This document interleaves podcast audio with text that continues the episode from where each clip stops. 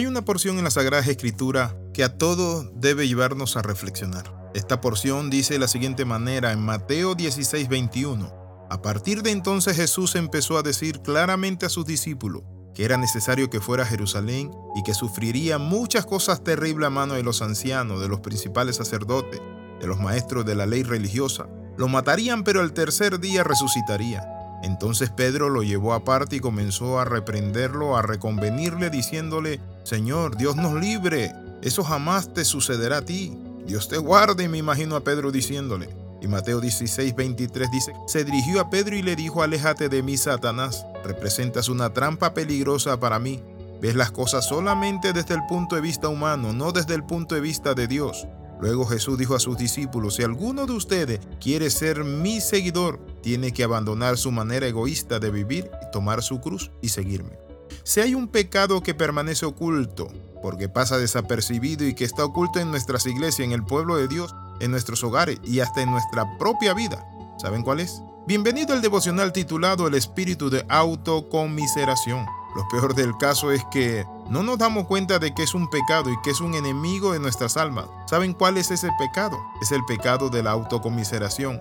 O sea, tener lástima en nosotros mismos, vernos como víctimas, buscar que la gente nos diga, pobrecito, pobrecito, te han herido, te han dañado.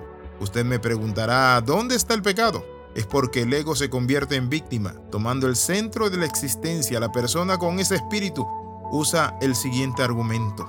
El Señor bien sabe por todo lo que estoy pasando, lo que estoy sufriendo. Yo sufro mucho, todos me atacan, todos buscan dañarme, lastimarme. Perdóneme que haga esa voz, pero ese es el espíritu de conmiseración. Déjeme explicarle hasta qué punto la autocomiseración es tan mala como mentir, robar o matar. La autocomiseración siempre fue un instrumento del diablo que ha usado para apartarnos de la voluntad de Dios. Lo que Pedro estaba diciéndole al Señor era, Señor, que no te pase esto, pobrecito de ti. ¿Cómo es eso? Porque Jesús le dijo, es necesario que el Hijo del Hombre pase por todo este sufrimiento. Lo está haciendo como varón de Dios, enfrentando la situación y la prueba que viene. ¿Es usted de los que se pone a chillar y a gritar cuando tiene una prueba? ¿Es usted de los que vive quejándose y buscando la lástima de otros? Satanás trató de usar este medio para desapercibir de que no fuera la cruz. Pedro le dice, Señor, ten compasión de ti. Cuando nos esforzamos por servir a Dios, cuando pasamos momentos de prueba, de dolor, también escuchamos la voz del enemigo que nos dice, ten compasión de ti. ¿Por qué a ti? ¿Por qué te ocurre? Pobrecito de ti, ya viste, te convertiste en la iglesia y mira lo que te viene en pruebas, lucha. Yo tú me alejo de los caminos de Dios. Y hay gente que escucha esa voz, ¿saben por qué? porque tiene un espíritu de conmiseración vivo. El espíritu de conmiseración en lugar de hacerte ofertante te hace demandante. Te conviertes en un niño quejumbroso, llorón, chillón, pero nosotros debemos reprenderlo al igual que lo hizo Jesús. Por eso Jesús le dijo, te reprendo Satanás. Vio a Satanás detrás de Pedro porque es Satanás el que busca que tú tengas lástima de ti mismo. Es Satanás el que te dice no puedes, no vale, no sirve, Mira, tu mamá, tu papá te olvidaron, te dejaron tirado para que tú sientas depresión, dolor, tristeza y te desanimes en la fe. Por eso la Biblia nos dice a nosotros que cuando Dios mandó a Moisés a mandar a los espías a descubrir la nueva tierra, a verla, a observarla, vinieron con el espíritu de conmiseración. Diez de los espías regresaron trayendo un informe después de recorrer la tierra.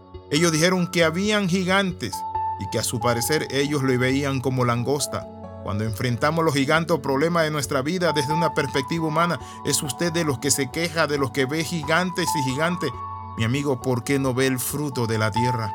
Es importante que nosotros sepamos y estemos convencidos de que nosotros somos los soldados de Cristo y que peleamos la buena batalla de la fe y que el enemigo no nos tira flores ni mangos ni chupones de naranja, sino que el enemigo nos tira dardos encendidos, pero también nos tira para matar, pero Dios está con nosotros.